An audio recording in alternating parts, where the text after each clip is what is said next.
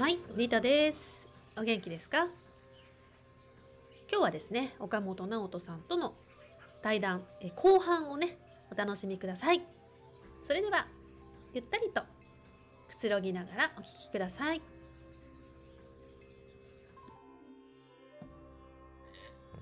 えちなみにその辺ってリタさんどんな感じなえ私肉食べますよ。いや肉食べるのは肉食べるのは別に関係ないよ。あのでもわたさそうけあそうかそうか、うん、私はベジタリアンだけどでもそれは単純に師匠がベジタリアンだからっていう理由もあるし自分の瞑想の中でそれはあのなんていうかプラベジタリアンの方が私はすごい瞑想しやすいっていうか生きやすいんでそれでいいんですけどあのブッダって肉食ってましたから別に、ねあの豚肉で死んだそうなんです。豚肉で死んだので別に肉食うことがアヒンサーではないですよ。私の中ではいつもその戒律に助けられてる方が多くて、やっぱその知足三等者とかの教えが、あ本当にあのあいかんいかんって思うんですよね。自分が何か足らないって思った時に、違う違うでしょって、うん、あの三等者でしょってななったらもうそこで喜びに満たされるので。毎回そういうなんていうんですかね自分を振り戻してくれるというかあのそういう指標になっているものですね私の中では。うん、あと盗まないっていうのもねさっきあのいろんな、ね、ジャンルであるって言ったようになんか迫田さんだったかな沖先生だったかな知識も盗みだ、はいはいはいはい。うん、でちゃんえそうなの？うん、そうそう。あ言ってますね。佐田先生だと思う僕よどっかあのうん、で結局本を読んじゃいけないみたいな。話本読んで分かってもいないのに、うんはいはいはい。それを伝える例えばね。難し自分くない？体体感体感してないのに上辺だけの知識で話しちゃうって分かことでしょ？ったようなふりをしてはいやるっていうのはそれは盗みだと。ちゃんと自分で分かってでそれを教えるなら盗みにはならない。その判断ってどこにするんですか？それは自分だよね。自分でって書いてあるよっていう話。になったらそうだうん、で私は分からんけどっていうような感じですよねそこで、うん。うん、分かったようなふりふりをするまあう。ん、でもそれもそうだなと思ってすごく気をつけてますよねそこは。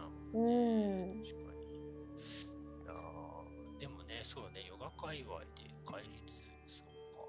まあ確かにあんまり言う人は比較的少ない。でも結構ね、あのなんだろうバクティ系の人は結構ベジタリアンとか多かったりしますねなんか多いですね。あの菜玄米菜食とか割と多いんじゃないでしょうか。不思議だね。バクティなのにあの修行をちゃんとするんだ。なんかそのあそうそう。なんか確かにそれはねちょっとおかしいね。に日本だと逆じゃないですか。うん。禅宗はちゃんとあのあの精進料理食べてるけどうん。浄土系はなんか髪は生えてるし肉も食べてるみたいな感じがありますけど。へえあそうあでもさそう浄土系なのに沿ってるって珍しいあいや珍しい？浄土宗は多いです。浄土宗は多いというかあの新基本的に。うんあの新種は戒律がもうないんでそもそも戒が。あの戒受戒を受けるってことがまずないので。ああのというかお坊さんじゃないというか半分お坊さん、半分俗人っていう認識だけど僕らまではあれなあのお坊さんでちゃんと通う浄土宗はそこは一応ちょっと線引きがあるんだ。新宗と浄土宗で。そうですね。ち、ょっとその浄土宗の方がまあ総量的というか。うんまあ、そういうことで言うとあのあ あれになっちゃう 問題が起こるけどあのまあ伝統的です。伝統的です。あ伝統的はいあなねはい。の法然上人があの比叡山で受けたような会をそのまま受け受け同じようにあのやるっていやーいいっすね。でもなんかいいっすねその二人の感じ。いや直人さんが引き出してこれあれでしょ？終わらなくなるでしょ？今着地点考えてるでしょ直人さん。うん まあまあでもねそうそうでもこう、うん。そうこの間ちょっと動画見ててはい。あのー、しょうもんさんがさ俺は恵まれてるからなんかあそう悟りが開けないみたいななんかそんな話してたよね。はいしてましたしてました。きしてたよね。してました。あのそれまさにあれですよ。直人さんとの対話からうん。あの気づかされた一つですね。あそうなの？そんな話したっけ？いやいやあのほら、ま、これ今回収録するにあたってあの3人で打ち合わせしてたんですよね。うん。あのその時に直人さんとリタさんがすっごい話盛り上がってはいはい。あの、まあ、スピリチュアルな探求愚道の愚道の遍歴みたいなのを2人でめっちゃ おっしゃっててで僕はすごいその時あの疎外感というかあないなみたいな。うん。僕にはそれなかったなみたいな。はい。あの割となんかあ感動一個一つの例えばあのテイラー・ワーダーに出会って感動してあもうそっちってなってであのそっちを突き詰めてでなんかあので日本今の活動にも生きてるしなんか失敗したとかあのななんて言うんだろうな。うーんなんかあの遍歴愚道みたいな 感じが僕には少ないなってあの時思ったんですよ要は。苦しくて最初から苦しくてそうそれそれそれ苦しくて苦しくてみたいな。解放されましたみたいな、うん。うん。なんか僕の遍歴ってロジカルに語れちゃうんですよね、こういう状況が生じてこういうことが知りたくてここ行きましたみたいな感じの、うん。あの非常に論ロ ロジカルな探求なんですよ。あもがいもがきがないみたいな。そうそうそうそうそうそうそうそうなの。うんうん。ね。え直人さんもがもがいた系ですか？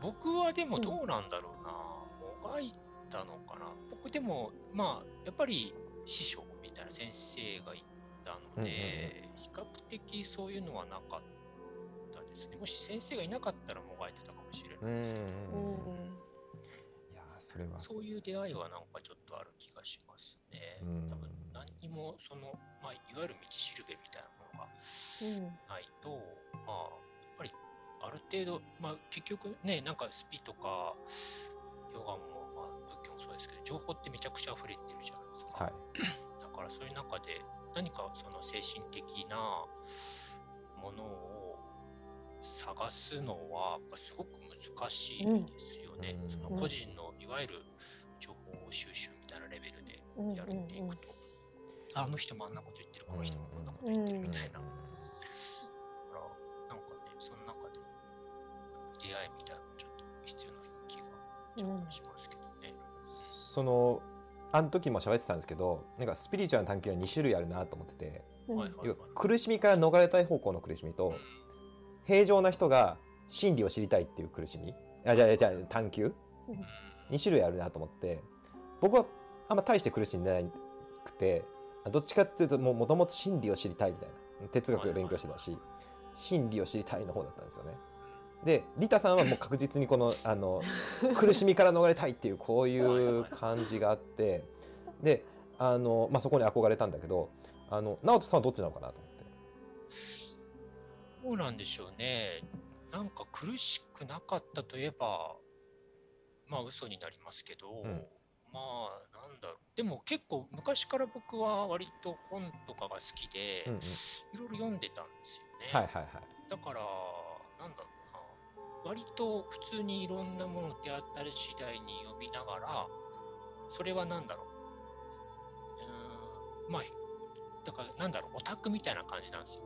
あ結局。あじゃあ僕の方じゃないですか？ああよかっ比たああじゃあ直人さんは完全に味ですよどっ。ちか私っていうと知りたいとかの方が強かったから、多分なんだと、あの、本当になんかアムロレイとかシャア・アズナブル的な感覚で、だとか、プラトンみたいな話をしてるっていうか、はいはいはいこうはいいうちょっとオタク気質があって、あこの人はどういう思想なのかなとか、あこの人の言ってることはこういうことなのかみたいなのは割となんだろう興味レベルで結構、うん、いや読み漁ってましたけどね。ーあのあれですか学生時代に唐谷公人とか読んでました。あ知らない。浅田浅田明とかのこうあ浅田明ニューアカデミズムのこの洗礼を受けみたいな。あーそういうなんか、あなんでしょう、でもなんだろうな。うん、多分インテリにちょっと憧れてるみたいなことなのかな。あもうまあ完全に僕ですよそれ。インテリ系なんだね。うん。僕だって私実用的に必要だからやってたんですよ。いやもうそれが本質だよ。それそうで僕 なんかね、そうう、ん。アトピーが結構ひどかっあたちっちゃい時から。だからそれは結構大変で、うん。まあ、なんかその、なんだろうな、ほらやっぱかゆいからさ、見た目とかもね、顔赤くなったりとか、うんなんていうの、こう描いたらさ、おふけみたいなのが出たりとか、そういうのも嫌だったしとか、うん。そういうので、うん。まあ、苦苦しいっていうかね、なんか、なんとか抜けたいなみたいなのはやっぱありましたけそういった意味で。それでそれでヨガを始めたんですか？あでもそれもちょっと一つのきっかけだったかもしれないうんですね。へなんかやっーぱ体、体を動かして、なんかその、なんていうの、整えたら、まあうん。病気が良くなんじゃないかみたいなのもあったし、うん。うん思想の方も興味があったし？はもともとあっうんたし、うんうんいやー。そういう、まあ、両方ちょっとあるかな。うんうんうん。バランスが取れた探求者なんですね。は単純にもう病気っていう話なんですけど。いやでも何がその探求の後押しというかあのその人の探求を助けるかって分かんないわかんないですよよね。うんそうそう。だから一概にね、なんかこう、やっぱり、なんかないと学ばないでしょ、人はね。と思いますけどね。うんその苦しみみたいなものが。うんまあ、何か知らないとね。やっぱりヨギーの伝記とか読んでると、ま、あのみんな結構体弱いじゃないですか最初。ああ、確かに確かに。うん。で体弱いまあ迫田先生とかもそうだけど、うん。ずっと体弱くて、うん、そっからヨガを始めてでヨガに助けられてでね。あのこうのめり込んでいったというか、うん。愚道の道を歩んでいったっていうのが、うん。あのよくあるストーリーというか、確かに。うん。うん。まあ、お坊さんの方もそうなんだよね。結構苦しみがめちゃめちゃあってみたいな、早くにおお父さんを亡くしてお母さんを亡くしてとか、あのうつ病でとか。うん。そっから仏道に入って再生したっていうのがあのよくあるストーリーで。うん。なんかあの憧れますよね。えなんかちょっとそうこれもちょっと一個聞いてみたかったんですけどリタさん、まあ、比較的あれですよね。なんかスピーとかもいろいろ勉強されてたんですよ、ね。やりましたよあらゆることを大概大概やりましたよ。えそれは何？結局はもう全部捨ててヨヨガ哲学に来たってこそうですね。なんかほら最終そこですね。とそのスピだとどういう、あ例えばバシャールみたいな変変バシャールもやったけど遍歴としてはまずは心理学から来てますよね。はいはい。で心理学でユングとかそこら辺になってくるとちょっとスピリチュアルな感じが入ってくるんですよ。タロットカードを使ったりとかマンダラを使ったりとかそういうちょっと東洋も入ってきたりとかしてで駅とかね駅。でそこら辺も全部やったんです。はいはい。あの一時期占い師だった時もあるので私。そうえ ー。そう。タロットと駅をねあのユング式のでやってたんですけど、でそれってさなんか楽になるんですか？あれを人を占うだけで自分は楽にならないでしょ？どうなのそやったことないから分かんない。よろしいですか？そこを語っても。はい。あのえ駅の極意駅の極意があるんですけど、最終着点着地点はここなんですけど占いの極意は占わずして分かることなんですよね。はいはい。うん、でだんだんともう自分で引かなくても何のカードが出るか分かってくるんですよ。へー。うん、で大体まあ自分を何とかするためにやってるからまず自分を占うじゃないですか。うんもう大体わかるんですよ。自分占うんですねやっぱね。そうそうそうそう。うん。でもちろん人にやってた時も自分のテーマを持った人がなぜか来るんです同じような悩みの人が来るのでもう大体出るカードも分かってくるんですよ。でも占いをするしようってことはもう自分の心が何を思ってるか分かってないっていう状態なんですよね。うん自分が本当の気持ちはどういう風なのかが分かってればそんなの占う必要ないんですよ。うんでもその当時の私はそんなのも分かんないから答えが気持ちが分かんないんだ単純にその辛いから解消したいとかじゃうーんとなんで辛いのかが分かんないとあかどうして行っていいのか分かんないとか今こっちとこっちの道があってどっちの道に行っていいのか分かんない。本当に自分の気持ちが分かったらこっち楽しそうだから行くっていう話なのにどっちも楽しそうに思えないっていうか 例えばね。まあそういうふうに迷っている状態道に迷った状態だったんですよね。その道しるべとしてなんか占いっていうものをあのユンユングもあのカウンセリングの中で使ってたっていうことで、まあ、私たちもやったんですけど、まあ、それやってるうちにだんだんなんかあれ？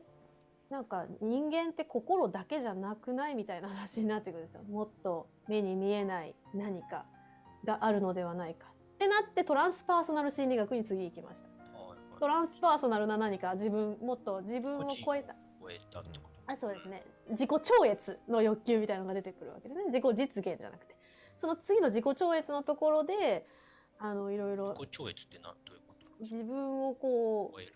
こ超える、うん、だから自分を超えた何か存在。something great みたいな。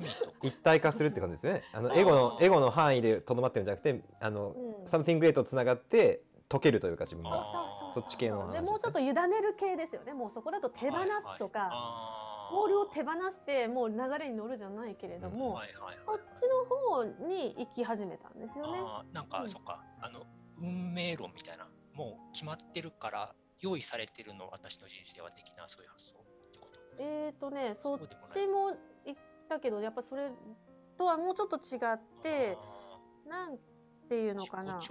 集合的無意識のなんていうかうん。体感版みたいなやつだよね、多分ね。そんな感じですね。だから自我自我自我で。だから心を何とかしようとなんかしてたんですけど、はいはいはいはい。心を変えるとかってはい。あらゆることをしてたんですけどどうもなんか自分っていう存在っていうのは心だけじゃない。でこの体だけでもないなっていうのに気がつき始めたんですよね。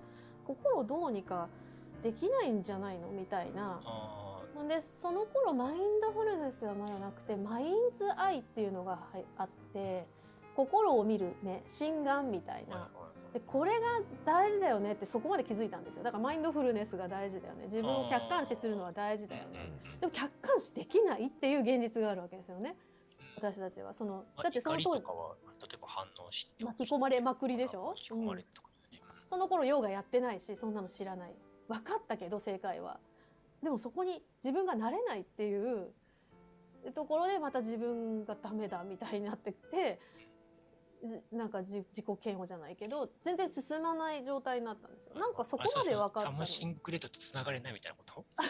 じゃなくて。ーんとねつながれな客い観視ができないってこと？まずそういうことなんですよ。うん。心の巻き込まれから離れることができないっていうところがまず一つと,、えー、と何やらじ心を超えた何かがあるみたいだっていうのに気がつき始めてでそこからなんか脱線したっていうかはいはいこうスピリチュアル遍歴が始まったんですよね。はいはいはいそこら辺からいろんなことやりましたよ。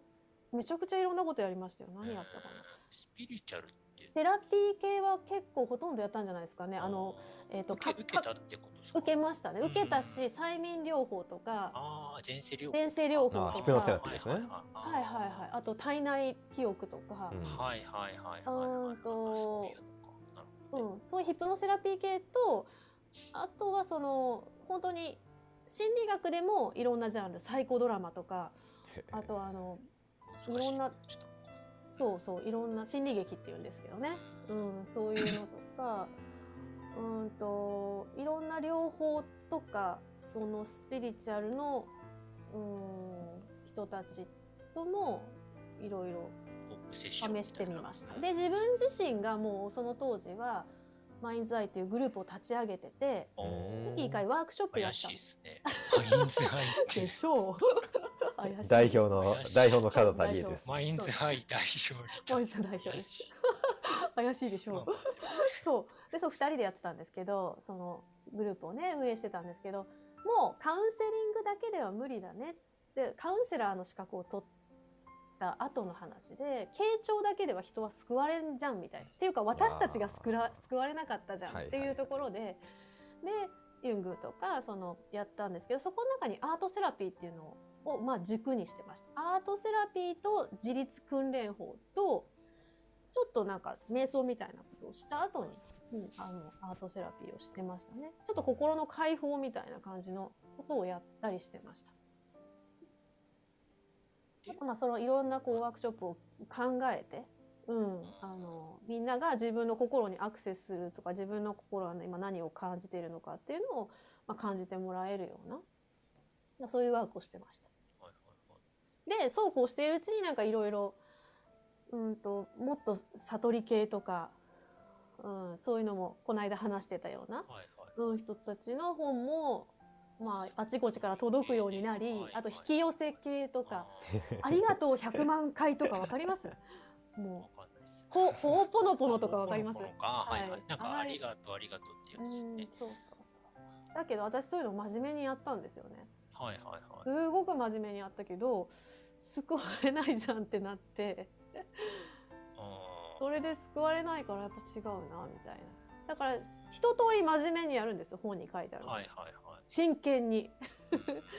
助かりたいから真剣にやるんですけれちなみにど、何から助かりたかったんですかえー、と自分の心が自分を苦しめてるってとこまでは自突き己嫌悪みたいな。あそうですね突き止めてるんですよ。うんといろいろまあ大体心理学やれば父親との関係母親との関係が出てくるじゃないですか大体それは解消されていくんですよねだんだんと。分かってくるっていうかあだからこうなんだなっていうのは分かってきてる最終自分との関係がもう本当にダメで自分を許せないっていうところで詰まったんですよ。うん、だからそこをなんとかしたいって最後のなんか最後の薄皮一枚がなんか破れないっていうような状態でした。うん、であらゆることをやってたっていう感じですかね。でそうこうしているうちにそのもう一人もう一人の相方が癌で亡くなっちゃってその同いそう年ぐらいの若くして、うんもうちょっと10個ぐらい上でしたけど年は、うん、あの若くして亡くなってであもうそこからもう私はもうあきああなんかいもうできないってなってワーあクショップをーそのスピリチュアルみたいなことうん、もね。でそこを一回やめたんですよ全部。やめてもうそういう本とかもほとんど読まなくなってでそこを埋めたのが、えー、と沖縄三振だったんですけあど 音楽をやり始めた。音楽をやり始めたんですよ。でそれもまたすごいそのその労力っていうかなんかそのエネルギーを全部音楽につぎ込んでるからまたその音楽もすごいんですよね。だからなんかどんどんなんか覚えていくっていうかはいハマっていくっていう感じでやってましたね。うん、でヨガにそう。で実際はそのそこから何年か経って彼女が亡くなって56年した頃かにヨガにたどり着いたって感じですね。でやっぱりそこまで56年はもう封印してたんですよ一切。ああそういうもの。精神的な探求みたいな。探求何にもならなかったじゃないかみたいなのがあったんですよなんか。はいはいはい。そうなんかあのあ相方を亡くしてね。うんもうなんか私も助助けななんでなんなん何にもならなかったんですかね。その最後が破れなかったから二人で。そのそれはなんで破れなかった。だからその当時はヨガっていうプラクティスを知らなかったし自分を客観視できたらいいし感情に巻き込まれなかったらいいし自分を責めなかったらどれだけいいだろうって分かってるんだけど責めちゃうんですよね。ね。自分ダメだって言っちゃうんですよその相方もずっとちっちゃい時に子供の頃からお父さんが主乱ででずっと暴力振るわれてきて自分は本当にダメだダメだって責めてきた人だったので2人で本当になんかここまで来たねっていう感じがあったんですけどねでも最後の最後でなんか結局うんなんかうん崩れたなっていう感じありますねであのそこでなんかちょっと諦め探求を諦めた時期っていうのがあるんですよ。はいはいはい。うん、それがその56年なんですけどその間三振に打ち込むことで私はそのなんか空白っていうのを埋めれたっていうのがあっていまだに三振に助けられたなと思ってるんですね。なんか全部失ったような感じだったんですよ。探求も失ったし親友も失ったし なんかもうあなんかやれないやれないってなっちゃって。うん。でまさか今ヨガでこんなまた心の話をするなんて本当に思ってなかった。あびっくりなんですよだから。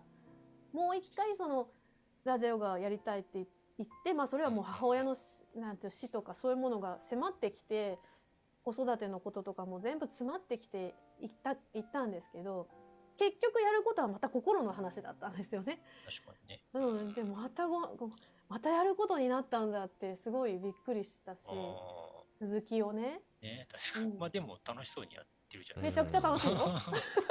じゃあ今こうやって喋れてるのがめちゃくちゃ嬉しいし多分その親友もめちゃくちゃ喜んでると思う思うんですよ。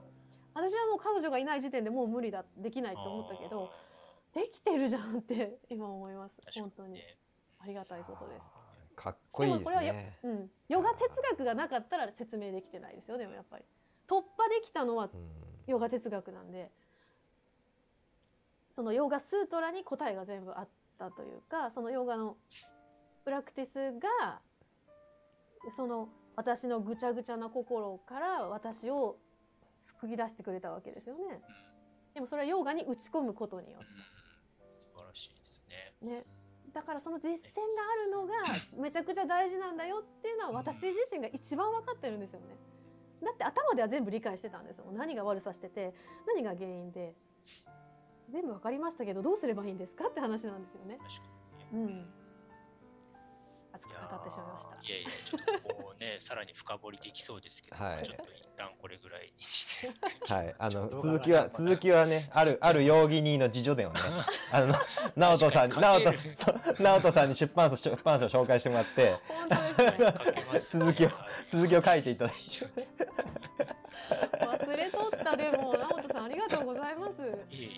なんかこんな振り返ることないからさあなかなか。嬉しいです。いや、なんかそう、僕もそういうの気になって、なんだろうな、うん、そういうふうにどういうどういう遍歴で、なんだろう、その、ヨガの思想に来たのかっていうのがすごい気になる。気になでもオタオタクなんですよ。私だってオタクだしやっぱ知りたいうんでしょ正しいことが知りたいというか違いすぎて全部が。もう混乱するんですよ。言ってることが全然違うからえどういうこと？ってなる私うんそうね。僕でもそう、スピリチュアルはあんまり読まないんですけど、うんっていうのも読めないんですよね。なんだろうな。多分スートラとか、まあ、シャクソンのそういうのとか、まあ、ある程度その経典レベル読み込んでると、すぐそのなんか矛盾点みたいなのが、あ、ここはちょっとねわかるから、なんかね、もう本当に、なんだろうな。まあ、スピリチュアルは結構、多分大元はヨガの思想とかから来てるものが結構あると思うんですけど、なんていうか、まあ、簡単に言えば劣化版みたいな感じになっちゃうのが多いですよね。だからそのエッセンスはやっぱりね、パタンチャリとか、まあ、シャクソンとか、そういうところにあったりするので、まあそういうのを少し、でも私あのヨガのやっぱその論文書いてた時にヨガの解説でもまた違うじゃないですか。ああ、確かに確かに、そうね。そこで結構ね迷いましたよ分かんなくなっちゃったりして。読み解き方、まあ、その人のね、あのうん。解釈っていうか、まあ結局はやっぱその人が理解してるレベルでしかあそうです説明できないからね。だから本当に原本からあの訳してもらってるじゃないですか正門さんに。あそこでヨガヨガエル TV の宣伝に入るんですね。あそうそうそうっていうだから本当に嬉しいんですよね。やっぱりうん原文でしょみたいなところがあって。